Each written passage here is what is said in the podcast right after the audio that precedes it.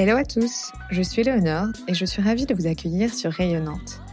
Dans chaque épisode de ce podcast, je donne la parole à des personnalités inspirantes qui contribuent à faire rayonner Nantes à travers leurs projets d'entreprise, associatifs ou culturels. J'espère que vous prendrez plaisir à écouter leur parcours de vie, leurs visions et leurs actions. Rayonnante, le premier podcast de Nantais pour des Nantais.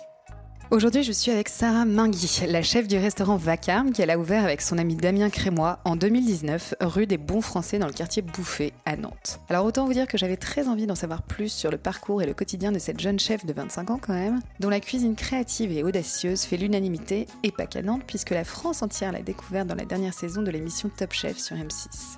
Dans cet épisode, Sarah nous raconte avec humilité son parcours et l'origine de son amour de la cuisine. Ensemble, on a parlé de Top Chef, bien entendu, du jour où elle a décidé de participer à l'émission jusqu'à son arrivée en finale. Et puis on a également pris le temps d'échanger sur Vacarme, sur les raisons du succès de cette joyeuse cave à manger décontractée, qui est très vite devenue une adresse nantaise incontournable. Bien dans ses baskets, en phase avec son temps, talentueuse et d'un naturel qui la rend tellement attachante, j'ai adoré rencontrer Sarah et discuter avec elle autour d'un petit thé, donc j'espère que vous apprécierez cet épisode. Juste une précision, j'ai enregistré cet épisode avant la diffusion de la finale de Top Chef, donc je ne connaissais pas les résultats au moment de l'enregistrement. Allez, je n'en dis pas plus et je vous souhaite une très belle écoute. Hello Sarah. Bonjour. Merci d'avoir accepté mon invitation à nous raconter ton histoire au micro de Rayonnante. Je suis très heureuse de te rencontrer aujourd'hui. Alors on se trouve dans le restaurant que tu as monté en 2018 avec Damien, ton ami qui cartonne à Nantes. Euh, mais Sarah aussi, on te connaît parce que tu brilles dans la dernière saison de Top Chef. Alors comment tu te sens aujourd'hui? Je me sens bien, heureuse. J'ai reçu plein de messages adorables, donc euh, je peux pas être la plus heureuse. Alors raconte-nous comment est-ce que tu t'es retrouvée dans cette aventure? Du coup, j'ai reçu un message pendant le premier confinement sur Instagram qui me disait que voilà, il m'avait euh, potentiellement repéré. Et après, au début, j'avoue que je voulais pas du tout faire de la télé, c'était pas du tout mon truc. Et en fait, la famille, les amis m'ont dit, bah, ce serait quand même débile de pas, euh, de pas tenter, de pas y aller. Et donc, euh, je leur ai dit, ok, mais de toute façon, je serai pas prise. Donc, je veux bien, mais je vais vous montrer que j'avais raison. Et en fait, euh, bon, bah, j'avais tort. Voilà. et alors, ce qui est dingue, ce que je trouve trop génial, c'est qu'en fait, tout au long de cette saison, on t'a vu évoluer, on t'a vu passer de quelqu'un qui, qui gagnait en confiance. On doit vraiment te révéler, tu vois, au fur et à mesure des épisodes. Limite, on se demandait si tu pensais au départ aller aussi loin. Ce qui est clairement pas le cas. Effectivement, moi, je déjà le fait d'être prise, euh, pour moi, c'était déjà un grand. Et donc, euh, je m'étais dit, euh, si tu fais quatre épisodes, c'est cool, Sarah. Euh, franchement, ça va. Voilà, tu pourras rentrer à la maison tranquillement, quoi. Et effectivement, du coup, je pense que le fait aussi de prendre confiance, c'est ce qui m'a permis d'avoir des nouveaux départs à chaque fois, en fait. Parce que, parce que mon, toute la compétition, c'était des montagnes russes pour moi. Euh, avec des grosses baisses, des grosses montées euh, euh, de morale, etc. Et je pense que c'est ce qui m'a permis de rebondir à chaque fois et, et voilà, et de savoir un peu se remettre en question, en fait, tout simplement, je pense. Ouais. Ce qui t'a permis d'évoluer et d'aller aussi loin. Quoi. Ouais. Et toi, c'était quoi justement ton ambition? Ouais, tu disais en participant à cette émission, c'était vraiment de faire tes quatre premiers épisodes. Ouais, c'est ça. et au fur et à mesure, ça a évolué ou pas? Euh, Je dirais que je me suis carrément laissé porter par la compétition. Il y a ce truc-là qui, je pense, est vrai. Euh, je pense que moi, j'ai fait un peu euh, au jour le jour. Et ça aide pas mal parce que du coup, on stresse moins sur ce qui va se passer après, ce qui s'est passé hier. Ouais. on vit vraiment le moment et voilà. Ouais. Et est-ce que tu as une épreuve favorite? Je dirais que j'ai eu des épreuves horreur, horreur, horreur, où vraiment je me suis dit, mais qu'est-ce que je fous là, merde Comme Pardon pour les gros mots. Euh, j'en dis beaucoup trop. Et euh, bah, laquelle, je te dirais, euh, celle des triples cuissons pour Alexandre Madia. Je me suis dit, mon Ah ouais. Dieu, mais pourquoi? Pourquoi? Et sinon, épreuve géniale, bah, il y en a eu plusieurs. La guerre des restos, c'est incroyable à vivre. c'est hyper, c'est unique en fait. donc ça, c'est génial. Et puis, je pourrais dire, voilà, travailler dans la forêt. Enfin, moi, ce serait mon rêve en fait, d'avoir un restaurant à ciel ouvert. Et ça a été quoi ta hum, plus grande fierté pendant l'émission? Je sais pas, je suis pas quelqu'un de très fier. C'est pas dans ma nature. Donc je dirais pas fierté, je dirais que voilà, j'étais contente de voir que finalement je combats un petit peu encore euh, et j'ai réussi à vaincre un petit peu ce syndrome de l'imposteur euh, qui me colle un peu à la peau. Voilà, ça a créé quelques petits déclics quoi. On sent pas un esprit de compétition entre vous. Au contraire, je trouve qu'on vous voit vachement dans l'entraide. On vous sent proche à la fois euh, entre candidats, mais aussi avec les chefs. On était, euh, on était une belle bande de copains, clairement. Et les chefs sont quand même euh, hyper. euh, Enfin, ils sont là, ils font des blagues toute la journée, quoi. Enfin, en plus de ça, c'est une- eux aussi, c'est une bande de copains. Donc, ils se charrient, euh, ils vont boire des coups, euh, voilà, quoi, comme nous. Et t'as des petites anecdotes justement à nous raconter sur le, sur le tournage? Hum, non. Je sais même pas le droit si j'ai le droit de. Je sais même pas si j'ai le droit de, de tout raconter. Mais euh, non, je pas. J'aurais pas de d'anecdote. Ah si, j'en ai une. Une anecdote. Quand on était du coup euh, en forêt, euh, ça a fini par euh, les chefs se battaient avec des culs de poule sur la sur la tête en s'envoyant des pommes de pin. Trop C'était n'importe quoi. Énorme, ce qu'on voit pas du tout, du tout au montage. Et toi, est-ce que tu sens déjà que ça t'a apporté quelque chose, à la fois pour toi à titre personnel, on en a déjà un peu parlé, mais surtout qu'est-ce que hum, ça a changé ou ça va changer pour Vacarme, le restaurant que tu as à Nantes? Pour le moment, vu qu'on n'a pas encore ouvert et qu'on attend le 9 juin, euh, on n'a pas vu euh, beaucoup de changements vis-à-vis du restaurant. Bah, après, on a beaucoup, beaucoup de réservations. On sent que les gens sont motivés, euh, ont envie de venir goûter la cuisine qu'on fait à Vacarme. Puis voilà, c'est cool. Enfin, voilà. Après, c'est un peu étrange. On n'est pas forcément habitué à la notoriété qu'on peut avoir dans la rue quand on nous reconnaît ou des choses comme ça. C'est, c'est bizarre. On va revenir un petit peu sur toi, Sarah. Parce que du coup, à travers Top Chef, on a aussi découvert ta cuisine, bien entendu, que je qualifierais, de créative, de, contemporaine, parce qu'elle est plus ouverte sur le monde, plus végétale, plus verte. Euh, si on revient à l'origine, est-ce que tu pourrais nous raconter d'où vient cette passion pour la cuisine? Hum, difficile cette question parce que je pense que il y avait un truc un peu, euh, je pense quand j'étais petite, euh, de moments euh, un peu femme, pour dire la vérité. Voilà, c'était ma mère, ma grand-mère, ma sœur, on écossait les petits pois pendant des heures et puis on parlait de la pluie et du beau- et du beau temps. Je pense que c'était un bon début. Euh, et puis finalement, c'est peut-être tout simplement la- l'amour du produit. Moi, j'ai toujours passé mon temps quand on partait euh, en Bretagne en vacances euh, avec mes parents ou ailleurs, hum, beaucoup en Bretagne. On allait dans les marchés. On allait faire le marché presque tous les jours. Avec ma grand-mère, j'allais faire le marché. Et je pense qu'il y a eu un, truc, du coup, toujours baigné dans cette ambiance, avec ces produits, avec les saisons. Enfin, voilà. Je pense que j'ai toujours aimé la nature et la nature m'a fait arriver, je pense, à la cuisine. Ouais, il y a un côté un peu transmission. Tu parles de ta grand-mère euh, qui t'emmenait faire les Hmm. marchés. Ouais, alors pas la- Enfin voilà, pas forcément. J'ai pas des grands cuisiniers dans ma famille, Ah oui? pour dire la vérité. Ma mère cuisinait pas du tout. je- on achetait du Picard. Voilà. Mon père non plus. Il faisait une pizza par an. Il était hyper fier. Euh, donc mes grands-parents un peu plus, c'est vrai. Mes grands-mères. Mais euh, ça m'a marqué, mais c'est pas ce qui. euh, voilà, c'est pas forcément la cuisine de mes grands-mères qui a déclenché. euh, je pense ça. Ouais, t'as pas baigné dans cet univers-là. Et... ouais. Non, c'était plus le fait d'aller par exemple dans le jardin, euh, aller cueillir des framboises. Euh, ce genre de moments-là où en fait on fait la connexion de bah, en fait que ce qu'il y a dans la nature, on le mange, on l'utilise, on peut le transformer. Et en fait, il y a un, un vrai plaisir, je pense, d'enfance. Et justement, à quel moment, du coup, c'est devenu hum, une telle passion que tu t'es dit, je vais en faire mon métier? En cours de philo, euh, j'écoutais pas trop mes cours de philo euh, et je faisais beaucoup. En fait, j'avais des potes qui me faisaient euh, une sorte de jeu et je devais créer des plats sur des thèmes et donc en fait, j'arrêtais pas de faire ça. Et en fait, au bout d'un moment, je me dis mais je prends tellement de plaisir à créer des plats juste dans ma tête, à imaginer les goûts. euh, je me suis dit bon, il faut que je teste un truc. Et après le bac, du coup, j'ai fait un bac général à l'histoire des arts et euh, je me suis dit euh, j'adore la cuisine. Est-ce que je me lance, sachant que ma famille n'est pas dans le monde de la restauration? J'ai un peu hésité. Je me suis dit, bah, écoute, on va tester l'une des meilleures écoles de, Paris. et puis si je suis prise, c'est que c'est le destin. Et j'étais prise, donc voilà. Donc là, tu es en train de me dire que tu as fait un coup de poker en présentant qu'une seule école et que tu as été prise C'est beau. Mais alors, pourquoi celle-ci en particulier? Alors l'école Ferrandi, bah, parce que c'était celle qui était le plus réputée. euh, c'est quand même une très très bonne école avec des très bons profs. Et après, je pense que c'était surtout, vu que j'en testais qu'une seule, je me suis dit, prends la meilleure des meilleures, comme ça le, le coup du destin aura encore plus de sens. Ouais, Tu vois ce que je veux dire? Ouais, bien sûr. Mais pour rentrer dans l'école, tu fais quoi? Tu fais les épreuves euh, pratiques? Ouais, t'as... alors euh, non, pas pratique. Pas parce que pratique. là, pour le coup, euh, j'arrive en mise à niveau, euh, diplômante en CAP. Personne n'a fait de la cuisine avant. D'accord. Euh, par contre, on a, on a des questionnaires de culture G, de culture bouffe. Genre, euh, dans quelle région de France on mange des cerises, une confiture de cerises noires avec un fromage de brebis, tu vois? Ah oui, d'accord. Ok. Ce genre de questions. Ah oui, c'est marrant. ouais. donc un peu de culture G, quoi. Ouais, c'est ça. ouais. Et c'est une école qui dure trois ans, c'est ça? Alors ça dépend, il y a plusieurs cursus différents à l'intérieur de cette école. Moi, effectivement, j'ai fait trois ans là-bas, enfin deux ans et demi, puisque je n'ai pas fini mon BTS. Mais euh, voilà. Et peux pourquoi tu l'as pas fini? Parce que le BTS, c'est très particulier. On fait de la gestion, euh, la gestion euh, du service. euh, J'étais dans une alternance qui me plaisait pas du tout et je faisais plus trop de cuisine. Ah ouais. Donc ça m'a un peu découragée. ouais. Donc j'ai décidé de partir. Voilà.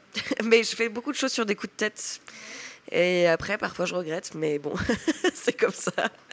Parce que là, t'es parti pour faire quoi alors? Alors, je suis partie en me disant, c'est un peu étrange, hein, mais c'était une période de ma vie où j'étais un peu perdue. Et en fait, je suis partie en me disant, je suis bonne j'étais assez bonne en littérature, en art, c'est des choses qui me plaisent énormément. Je me suis dit, pourquoi pas aller sur quelque chose peut-être de plus, de moins manuel, Euh, et donc d'aller, j'ai été prise à la Sorbonne en lettres édition pour faire, pourquoi pas. Je me suis dit plus tard, édition dans le monde de, de la gastronomie, euh, voilà, écrire des bouquins, éditer des bouquins. euh, c'est quelque chose qui m'a toujours plu aussi. Je suis une fanat de bouquins de cuisine, euh, j'en achète 15 par jour. Donc voilà. Mais en fait, j'ai tenu trois mois. Le fait d'être assise et de ne rien faire, je disais, mais ce n'est pas possible, je ne peux pas. Et donc, je suis partie travailler directement après euh, dans des bistrots parisiens. Donc t'as jamais réintégré Ferrandi derrière Non. T'as jamais fini ton. Ouais. Non, non, non, je pense qu'ils Ouais. m'auraient pas repris. Ouais. Ils ont dû se dire, oula, non, non, mais attends. Mais c'est un choix, tu disais de temps en temps, je regrette euh, ce, ce genre de choix, c'est un choix que t'as regretté Ouais, c'est un choix que j'ai Ah ouais regretté. J'ai Pourquoi regretté parce que c'était vraiment un. Je sais pas, un, un coup de tête de- d'ado euh, presque un peu euh, trop jeune euh, euh, qui croit. Enfin voilà, c'était une mauvaise décision en fait parce que c'est un peu une perte de temps. Alors que j'aurais pu finir mon BTS et aujourd'hui avoir euh, euh, la totalité euh, de, l'enseignement qu'on a commencé à me donner. Donc euh, ouais, je regrette un peu, c'est un peu débile quoi. Et alors après cette expérience, tu débutes dans des cafés parisiens. Est-ce que tu pourrais rapidement nous retracer ton parcours jusqu'à ton arrivée à Nantes? Donc après avoir quitté le BTS et quitté le truc d'édition, je suis partie du coup travailler dans différents bistrots parisiens, beaucoup de bistrots un peu plus à l'ancienne, euh, voilà, que dans le que dans le dixième, que dans le dixième arrondissement. Et ensuite, euh, je suis partie en Amérique du Sud pendant six mois. euh, pour faire un petit tour, voilà, histoire de m'intéresser à une autre culture et à une autre gastronomie. Et ensuite, en revenant, j'ai travaillé chez Olibelli, qui était donc un truc de brunch, entre guillemets, mais tout est fait maison, tout est génial. Je crois que je suis restée un an, un an et demi, et voilà. Et ensuite, je suis partie au Marie-Céleste. Et là, pareil, je suis restée un an et j'ai gravi les, échelons assez rapidement. Et puis après, on est parti à Nantes, parce que du coup, Damien voulait ouvrir un restaurant. Euh, moi, je lui ai dit, euh, moi, je suis pas prête maintenant, mais lui euh, voulait quand même ouvrir un restaurant. Et puis il voulait le faire à Nantes parce qu'il avait fait ses études ici, qui vient d'à côté. Voilà.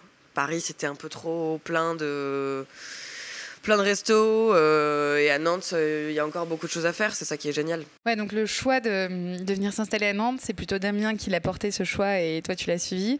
Et tu Ouais. t'es laissé tenter parce que tu t'es dit il y a plein de choses à faire et pourquoi pas? Ouais. Et puis c'était un peu une nouvelle aventure. Après être partie en Amérique du Sud, je me suis dit bah Paris, euh, je, le, je connais Paris. Euh, j'aurais bien, j'aimerais bien bouger. Après Nantes, forcément, il y a ma, j'ai une partie de ma famille qui est nantaise. Alors je venais pas, je suis jamais, j'ai pas de maison à Nantes, j'ai pas de truc, pas du tout. Mais mon, mon grand-père m'a toujours parlé de Nantes. euh, voilà, c'était un Nantais pur souche. Donc euh, je pense qu'il y avait un truc aussi de euh, venir à Nantes, ça avait aussi un sens pour moi quoi. Et en arrivant à Nantes, vous avez tout de suite monté Vacarme? Alors j'ai fait pas mal de petits trucs. Euh, en arrivant, je cherchais un endroit où je me sentais bien. Et après, euh, j'ai eu la chance d'être rappelée par euh, Bérangère qui tient le Café Beko et qui est une chef géniale, euh, qui est toujours une, une amie proche aujourd'hui. euh, voilà. Trop bien. Et alors quand est-ce que tu as quitté le café Beko pour euh, monter Vacarme? Euh, bah écoute, on a ouvert en juillet 2019 Ouais. et j'ai quitté Beko en mars 2019. C'était important pour vous, euh, pour toi, pour Damien, d'ouvrir votre propre resto? Hum, Je pense que oui, parce qu'au bout d'un moment, tu as travaillé un peu pour, euh, t'as travaillé pour beaucoup de gens différents. Tu as emmagasiné beaucoup de choses et puis tu as juste envie de pouvoir créer le tien et, et faire un peu à ta manière. quoi. Ouais. Donc je pense que oui, puis c'est un gros challenge d'ouvrir un restaurant. Et puis on s'attendait pas à ça. hein. Au début on se dit ouais c'est cool, on va ouvrir un resto, mais en fait on sait pas tout ce qu'il y a derrière de gestion, de management. c'est pas des choses qui, qu'on apprend finalement. Enfin que j'aurais peut-être appris si j'avais fini mon BTS, mais bon. on y revient. mais voilà. Que là, tu dis management, vous êtes combien à travailler au, chez Vacarme Peu, mais ouais. c'est déjà. Euh, c'est pas compliqué, mais il y a quand même voilà, des choses à apprendre. Euh, on est combien? On est maintenant trois en cuisine et deux en salle. Et tout de suite, vous avez trouvé cet emplacement-là? Euh, Ouais, ça a été assez rapide. On a, en fait, vu qu'on traînait beaucoup à côté à Monsieur Machin et au Kafka, et que c'est des copains, j'avoue que très vite, on s'est dit qu'on voulait bien être dans ce quartier-là, euh, le bas de Bouffet plutôt de Cré, qui est un quartier qui est cool, euh, où il y a vraiment une ambiance de village. Et on s'y sent bien, euh, tous les commerçants sont hyper cool. Euh, donc voilà. Et tu te souviens euh, du premier jour de l'ouverture de Vacarme? Raconte-nous un peu comment ça s'est passé, si tu te souviens. Je m'en souviens pas, je crois. Je sais que j'étais hyper stressée. Je me souviens des premières assiettes. Et quand je les revois, je me dis, ouais, bon, il y avait encore beaucoup de boulot. Il y a encore beaucoup de boulot, tu me diras. Euh, J'espère que ça va continuer à évoluer. Mais euh, non, je sais que j'étais très. Le début a été compliqué. Parce que travailler en couple, c'est pas facile. Même si on s'était rencontrés au travail à Olibelli. Mais bon, euh, entre la cuisine et la salle, tout le monde, enfin les restaurateurs, savent bien que parfois il y a des petits couacs. Mais après, ça s'est mis en route. voilà, il fallait passer les premiers mois qui étaient, je pense, beaucoup très stressants pour tout le monde. Voilà, se faire à notre nouveau poste de, de patron, entre guillemets, euh, si on peut dire ça, euh, au moins en tout cas de, de gérant. Quoi. Ouais. Et est-ce que tout de suite le succès a été au rendez-vous ou pas? Mmh, Non. Non. non, non. le soir, si. Le soir, ça a tout de suite très bien marché. Mais le midi, c'était un peu coussi coussa. Après, euh, voilà, on a un petit bistrot de quartier. Donc euh, voilà, le soir, c'est vrai qu'on a vite bien marché parce qu'on a personne euh, trop à Nantes ne faisait des petites assiettes à partager, euh, euh, travailler. C'est-à-dire qu'on n'est pas du tout sur des planches, on est vraiment sur des trucs un peu plus rock'n'roll, euh, avec du vin nature. Euh, ça, ça n'existait pas à, à Nantes à ce moment-là. Donc je pense que ça a fait du bien à, à une partie de, de voilà, des, des, trentenaires, quarantenaires. Et, et, et voilà, je pense que voilà, ça a fait écho en tout cas. Ouais. Et alors, raconte-nous d'où vient ce nom Vacarme. Ça a été quoi votre inspiration? Alors, à la base, on voulait s'appeler Voyou.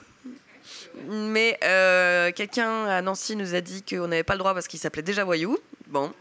Et euh, on s'est dit, on veut un truc un peu. Euh, comment te dire? Bah, dans la même trempe que Voyou, quoi.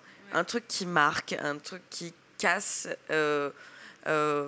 Qui casse les codes un petit peu, voilà, comme un voyou pourrait le faire, qui sort un peu des limites, quoi. Et, euh, et Vacarme, ça nous est venu et on a fait vite le rapprochement aussi vis-à-vis -vis du quartier, voilà. Euh, la rue des Carmes, les Carmélites, ça fait écho à l'histoire de Nantes et à l'histoire du quartier, donc. Ouais, bah il est trop bien trouvé ce nom. Hein. Puis on le retient bien. Euh. Et alors justement, on va parler un peu du style de ton restaurant, qui a un esprit très euh, franco-scandinave, avec une devanture qui est sobre, élégante, une déco épurée. Est-ce que c'est ce style que tu, j'imagine que oui, hein, mais que vous souhaitiez donner à ce resto Et qu'est-ce qui vous a euh, là encore inspiré? Par rapport au look, je sais pas, je te dirais que euh, finalement ça a été très Damien. Donc Damien qui est franco-finlandais. Et ça a été très, très lui, voilà, c'est lui qui a voulu mettre ces petits trucs un peu euh, terrazzo. Moi, je l'ai plutôt suivi. C'est vrai que j'étais plus sur la cuisine et, et ça, ça reflète bien, je pense, euh, l'esprit qu'on a et, et, la cuisine qu'on fait euh, également. Tu parlais de challenge qui étaient nombreux. Qu'est-ce qui a été le plus difficile à gérer, tu vois, depuis le, le début de cette histoire? Mmh. Et qui peut être encore difficile aujourd'hui, d'ailleurs bah, Je dirais que c'est la fatigue. Voilà, c'est beaucoup, beaucoup d'heures c'est le métier, mais c'est vrai que quand c'est ton restaurant, bah, il n'y a pas de week-end, il n'y a pas de jour férié, il n'y a pas de vacances, puis tu es là constamment. Donc il y a un truc un peu, euh, au début, euh, c'est bien, puis après on se dit quand même, attends, je suis là depuis 7 heures du mat, il va être minuit et demi, et c'est rebelote comme ça tous les jours, et même quand tu es off, on t'appelle. Bon, voilà, il y a un truc un petit peu parfois où tu tu as du mal à respirer parce que ça prend beaucoup de place dans une vie, mais c'est normal, c'est comme un bébé. C'est réellement notre bébé et qu'on essaye de faire grandir pour qu'un jour il soit un peu plus indépendant. Parce que tu travaillais quoi là 6 jours sur 7 Non, non, non, 5 sur 7, heureusement. Ouais, C'est quand même un rythme de dingue. Hein. Bravo, parce que c'est hyper courageux. ouais, c'est vrai que c'est un rythme de dingue. Mais bon, c'est comme ça, c'est les débuts. On sait qu'il faut pas les passer par là et que ça ira mieux. Ça ira mieux dans quelques années. Et qu'est-ce qui a été, justement, si tu avais un conseil, tu vois, à donner à des gens qui souhaitent se lancer demain dans le monde de la restauration à Nantes ou ailleurs, qu'est-ce que tu leur donnerais comme conseil? Je sais pas, je dirais que ce qui serait bien, c'est de faire des trucs osés. Ouais. C'est de d'oser se démarquer, oser inventer et réinventer un métier qui a besoin, je pense, de changer euh, sous toutes les formes, tous les, si tu veux. Euh, ce serait bien qu'on puisse embaucher tous plus pour faire moins d'heures et donc faire mieux notre travail. Euh, ce serait bien de, je sais pas moi, de, faire de nouveaux concepts qu'on n'a jamais vus ici. voilà, faire bouger les choses. Moi, c'est tout ce que j'attends, de découvrir des trucs et que les gens me, me mettre des claques et que je me dise putain c'est une super idée ça. Ça me fait penser à une autre question que je voulais te poser. Est-ce que tu penses qu'avec euh, toute cette crise sanitaire, euh, tout ce qu'on vient de vivre, il y a des choses qui vont être remises en question dans le monde de la restauration, il y a des choses qui vont évoluer euh, Qu'est-ce que tu en penses? Bah, moi, ça me fait un peu peur, je t'avoue. Ah ouais? Ouais, quand j'ai entendu dire qu'il y avait plus de 120 000 personnes qui ont quitté le monde de la restauration, est-ce qu'ils vont y revenir? Parce que déjà, c'était un milieu quand même avec beaucoup, beaucoup de turnover. Euh, peu de gens, euh, comment dire peu de gens restaient finalement dans un restaurant. Euh, c'est normal parce qu'il y a des restaurants qui traitent mal aussi leurs employés. Il faut bien les payer, les considérer. voilà, c'est pas parce que c'est la restauration qu'on doit être traité comme de la merde, qu'on doit ne pas compter ses heures pour un salarié. C'est pas normal. Donc euh, voilà, j'espère juste que bah, on a quand même, je sais pas, la prochaine génération va quand même rester dans, dans ce monde-là parce qu'on a besoin nous de gens qualifiés. Euh, voilà, c'est peut-être ça qui me fait un peu peur moi. Ouais, plus sur la main d'œuvre, sur ouais, totalement. Et si je reviens sur Vacarme, en fait Vacarme, donc je vous disais en intro, c'est un restaurant euh, qui cartonne à Nantes, on entend souvent parler. Qu'est-ce que tu penses? Quelles sont les raisons de succès? Je sais pas, je crois qu'on a du bon vin. ça, sert, à fidéliser. Euh, je dirais que, je dirais que voilà, le, notre, euh, je sais pas, il y a un truc un peu décomplexé euh, à Vacarme. tu viens, tu manges si tu as envie de manger. tu prends des trucs à la fois entre guillemets rassurants ou des trucs qui sortent complètement de l'ordinaire où on s'est vraiment amusé. Et on n'a pas vraiment de limites et on est complètement décomplexé. Et je pense que les gens qui viennent à Vacarme, et je l'espère, euh, se sentent à l'aise euh, aussi euh, de l'être en fait. Ouais. Et justement, on va parler de ta cuisine. En fait, quand je lisais des articles en préparant l'interview, elle était souvent qualifiée de brute, de, de contemporaine, de créative. Moi, je trouve qu'avec Top Chef, on l'a quand même découverte très végétale, très mm. verte. Comment est-ce que toi, tu la définirais? Oula, très, très. question très difficile. Je sais pas. J'aime bien le côté brut, mine de rien, parce que parce que c'est vrai, je, je, fais je vais droit au but et avec peu de chichi, parce que parce que c'est comme ça qu'on m'a appris à faire la cuisine, si tu veux. Et puis euh, forcément, effectivement, végétal, euh, parce que oui, c'est ce qui me plaît le plus, c'est ce qui me fascine le plus, euh, la cueillette, bah, le rapport à la nature, comme on en parlait tout à l'heure, finalement. Et euh, qu'est-ce qui t'a amené vers une cuisine si végétale? T'as toujours cuisiné de cette façon-là ou il y a une évolution euh, hmm, Il y a une grande évolution, je pense. Je pense que comme toute chose, euh, au début, on a tendance à refaire un petit peu entre guillemets ce qu'on nous a appris. et puis, au bout d'un moment, il y a un déclic. Et moi, je pense que j'ai eu un déclic sur plusieurs choses. Ça va être d'abord effectivement le végétal où en fait j'ai fait ce rapprochement aussi avec le plaisir que j'avais quand j'étais petite. Et tout ça finalement j'ai eu le temps d'y réfléchir. Parce qu'après parfois quand on voit des grands chefs on se pose des questions. Et moi c'est quoi? Moi qui je suis. Euh, au lieu d'essayer de, de, regarder ce que font les autres euh, bah il faut s'intéresser à voilà comment est-ce que nous moi je vais pouvoir me développer développer ma personnalité dans la cuisine et m'exprimer. Donc voilà et puis le côté euh, voilà populaire, je dirais que je suis très inspirée par le populaire. Euh, à la fois euh, la street food, à la fois le, les plats de bistrot. Pour moi, c'est il faut s'ancrer dans le populaire pour pouvoir ensuite l'utiliser et casser les codes, c'est-à-dire l'utiliser pour ensuite comment dire j'ai du mal à expliquer, mais oui, il faut voilà, voilà, utiliser pour ensuite euh, le, modifier, le transformer. Et qu'en fait, quand tu arrives, euh, tu vois une assiette euh, d'œufs maillot, bah, tu crois que c'est des œufs maillot classiques et en fait, pas du tout. Je pense que c'est important. Enfin, moi, en tout cas, c'est des choses qui me parlent. Ouais. Et toi, qu'est-ce qui t'inspire justement? Où est-ce que tu puisses ton, ton inspiration? Dans les bouquins, j'ai beaucoup, beaucoup de bouquins. Beaucoup, beaucoup, beaucoup, beaucoup, beaucoup. Et je dirais que j'ai beaucoup de vieux bouquins de grand-mère. euh, Tu vois, là, qu'est-ce qu'on a là-haut? La bonne cuisine française, là-bas, de Marie-Claude Bisson. C'est un bouquin, je pense, des années 80. Et je trouve ça génial. Parce qu'en fait, il y a des trucs qu'on a complètement oubliés, qui sont extrêmement ringards. Et la question, c'est pourquoi pas le réutiliser? Pourquoi pas le remettre euh, au goût du jour? Ou alors s'inspirer de telle ou telle chose? Voilà, je pense que c'est principalement ça qui, pour le moment, me fait kiffer. Et ensuite, forcément, euh, bah, les saisons et la cueillette et la découverte de plantes sauvages, euh, ça c'est génial.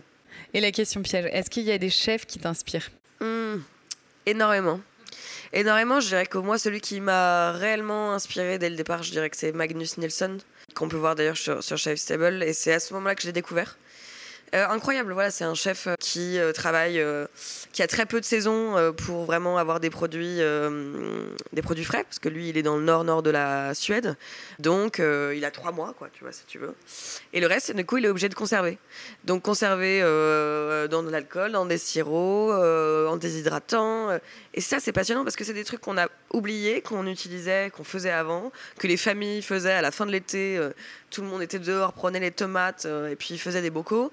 C'est des choses qu'on a complètement oubliées et qui sont hyper intéressantes parce que c'est des goûts aussi. Donc la fermentation, c'est des trucs qui n'existent plus parce qu'on est dans une époque de euh, je prends, je jette. Alors qu'à l'époque, on était, on gardait pour économiser et on marchait beaucoup plus finalement avec cette histoire de, de saison. voilà.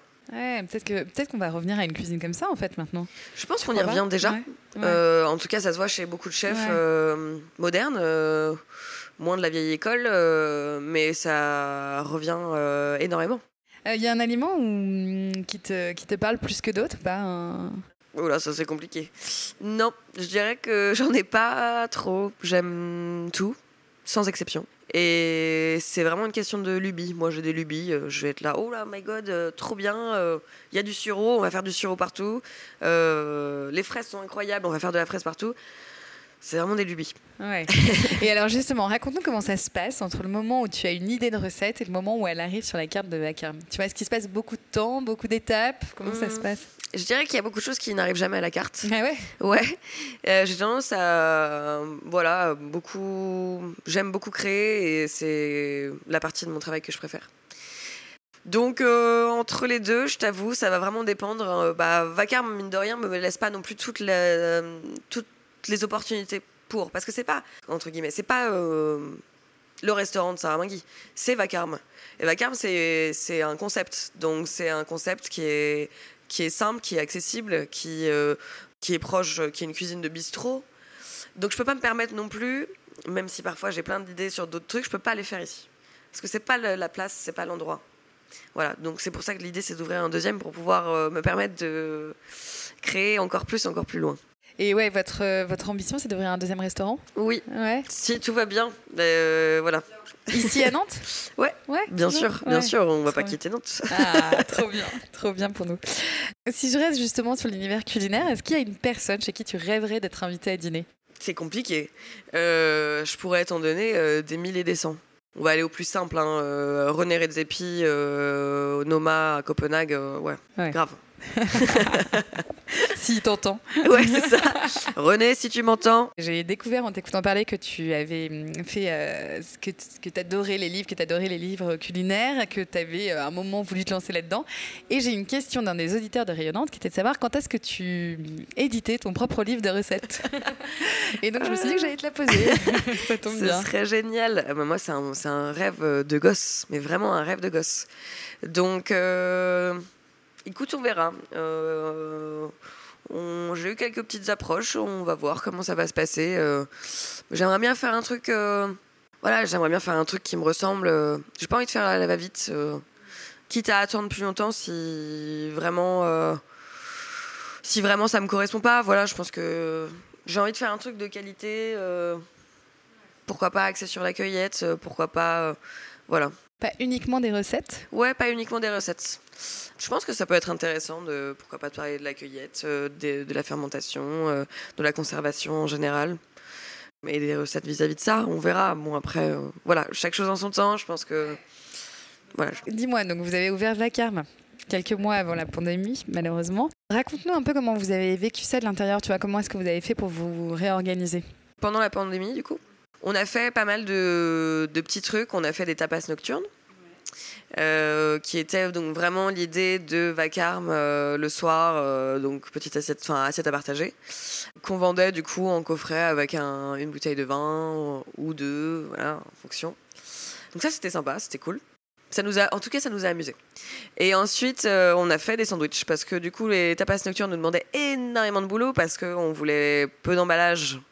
Donc on avait des pots consignés en verre, etc.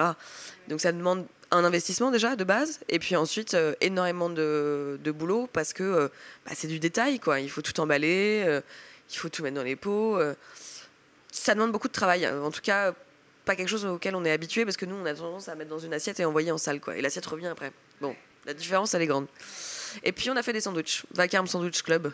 C'était cool ça aussi. Mais pareil finalement on a fait des trucs qui nous amusaient parce qu'on savait très bien que de toute manière, on ne pouvait pas gagner notre vie avec ça, euh, ça allait pas nous aider financièrement, mais au moins ça nous aidait à, rester vivants, à, se revoir, euh, à revoir l'équipe, quoi, euh, à travailler ensemble, beaucoup plus décontracté, à la cool, et puis voir la clientèle, voilà. On va s'intéresser un petit peu plus à Nantes. toi qui as monté donc ton premier resto à Nantes, qu'est-ce que tu apprécies dans le fait d'être ici? Eh ben, on en parlait tout à l'heure en off.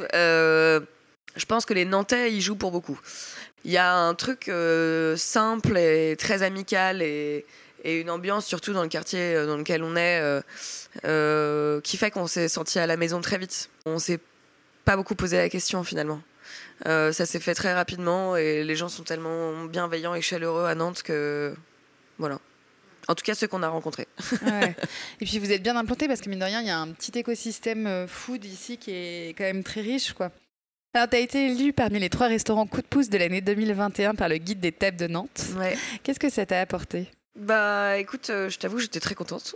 Hyper contente parce que c'était. Euh, j'étais en train de tourner Top Chef d'ailleurs, quand j'ai su ça. Et euh, bah, hyper heureuse. C'est mon premier prix, enfin, si on peut appeler ça comme ça. Première récompense, entre guillemets. Donc, en tant que chef, bah, surtout en tant que cuisinière, c'est une première reconnaissance. Génial, bah ouais, c'est clair. Non, ça m'a, ça m'a beaucoup touché. Tu as eu aussi des expériences pro à Paris. Je me demandais comment est-ce que tu qualifierais ta clientèle nantaise. Est-ce que tu observes des vraies différences entre la clientèle parisienne et la clientèle nantaise? Oui. Après, l'un n'est pas plus. Enfin, voilà, les Nantais, il faut savoir qu'il y a une légende dans le monde de la restauration qui dit que. Euh, que avant d'ouvrir euh, un restaurant euh, ailleurs en France, on vient de le tester à Nantes et que si les Nantais euh, appréciaient le concept, tu pouvais réussir partout. Parce qu'on dit que la clientèle nantaise est sûrement la plus compliquée à. ah oui, c'est étonnant, la plus exigeante. Quoi. Exactement, la plus exigeante. Ouais. Ah, je savais pas, tu vois. Ouais, c'est la légende. Donc quand on est arrivé, on s'est dit merde, c'est peut-être pas la bonne ville. Après, il y a des différences réelles. Pas tant que ça. Faudrait demander à Damien, parce que c'est vrai que moi je suis en cuisine. Je me terre, euh, tu vois, derrière. Donc il euh, faudrait demander à Damien. Et toi, qu'est-ce que tu apprécies à titre perso dans cette ville? Je sais pas, je crois qu'il y a une ambiance. Euh, il y a différentes choses. Le fait que la culture, l'art soit hyper présent. voilà, le voyage à Nantes, ça fait beaucoup, je pense, pour la ville. Et, et hum, mais je trouve que à Nantes, on voilà, les gens en parlent, euh, discutent, euh, débattent. Euh, y a, c'est vivant, c'est une ville qui est vivante, c'est une ville qui est à taille humaine. C'est, en tout cas, moi, j'ai l'impression que c'est à taille humaine. Forcément, je pense qu'on s'y sent bien. En tout cas, moi, c'est des choses que j'apprécie beaucoup. Voilà. Et est-ce que tu as une table favorite Alors, j'en ai beaucoup, j'en ai beaucoup, beaucoup. Et en plus, j'ai fait un petit tour. Là, j'ai eu le temps, entre la réouverture, d'aller voir quelques copains. la Mandale, c'est forcément un restaurant que j'adore. Hier, j'étais à l'aménité, tu vois, c'était génial. Euh, mais je pourrais t'en dire plein. Beko, c'est une super table aussi. En fait, je pourrais même te dire des commerces. De te dire les bottes, euh, c'est génial. Euh, la maison Arlo Cheng pour le pain, c'est génial. Voilà. Moi, j'ai des copains là qui viennent d'ouvrir Pain Bar sur l'île. Je pense que ça va être incroyable. Et eh ben, merci Sarah, bonne journée. Merci beaucoup.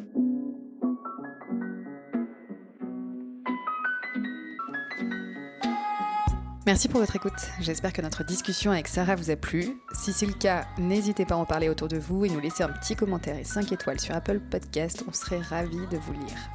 Pour suivre l'actualité de Rayonnante et me contacter, je vous donne rendez-vous sur les réseaux sociaux du podcast. Et en attendant, je vous souhaite une très belle journée et je vous retrouve dans 15 jours pour un nouvel épisode avec Raphaël Griffon, le joaillier à la tête de la bijouterie Griffon.